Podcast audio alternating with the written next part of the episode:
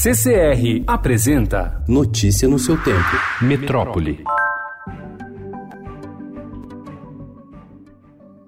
O comando da Polícia Militar afastou do serviço operacional nas ruas seis policiais envolvidos na ocorrência que terminou com nove pessoas mortas por pisoteamento em um baile funk em Paraisópolis, na zona sul de São Paulo. Os agentes realizarão serviços administrativos enquanto a investigação conduzida pela Corregedoria e pelo DHPP esclarece em quais circunstâncias as mortes aconteceram. O governador de São Paulo, João Dória, disse que nenhum protocolo será alterado. Na própria madrugada de sábado para domingo, eh, determinei ao secretário de Segurança Pública uma apuração rigorosa dos fatos.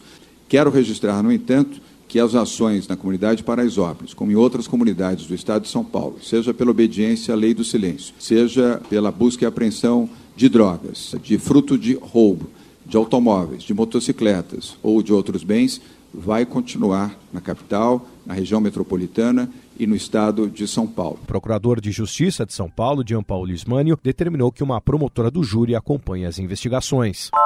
Espiando por uma fenda da janela, Cláudio Silva, um nome fictício, diz ter visto todo o tumulto do baile funk. Frequentador de Paraisópolis, ele relata que sacou o celular e começou a gravar a cena. Na rua viam-se pessoas gritando e correndo desesperadas. As que caíram ou ficaram feridas ou morreram pisoteadas. Segundo Silva, a versão relatada pelos agentes é falsa. Ele disse que os policiais já chegaram atirando. Sob condição de anonimato, Silva afirma ter sido responsável por gravar um vídeo de 25 segundos que viralizou em pouco tempo depois da ação da Polícia Militar em Paraisópolis. As imagens mostram um policial apontando uma arma longa e realizando disparos, enquanto um colega diz para as pessoas irem embora dali.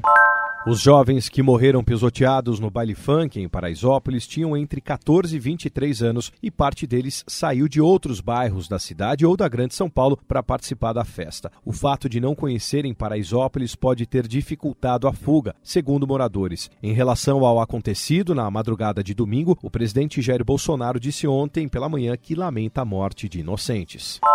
Prestes a completar 70 anos, a Associação de Assistência à Criança Deficiente, a AACD, está iniciando um processo de expansão, mas sem construir novos prédios. A entidade, que conta com nove unidades em quatro estados, lançou um projeto para oferecer treinamento e compartilhamento de informações para entidades que atuam com pessoas deficientes em diferentes partes do país. A meta é firmar parcerias com duas a três entidades anualmente e realizar até 100 mil novos atendimentos por ano. O primeiro contato foi com uma instituição de Jequié, na Bahia, que deve beneficiar 26 municípios vizinhos. Notícia no seu tempo. Oferecimento CCR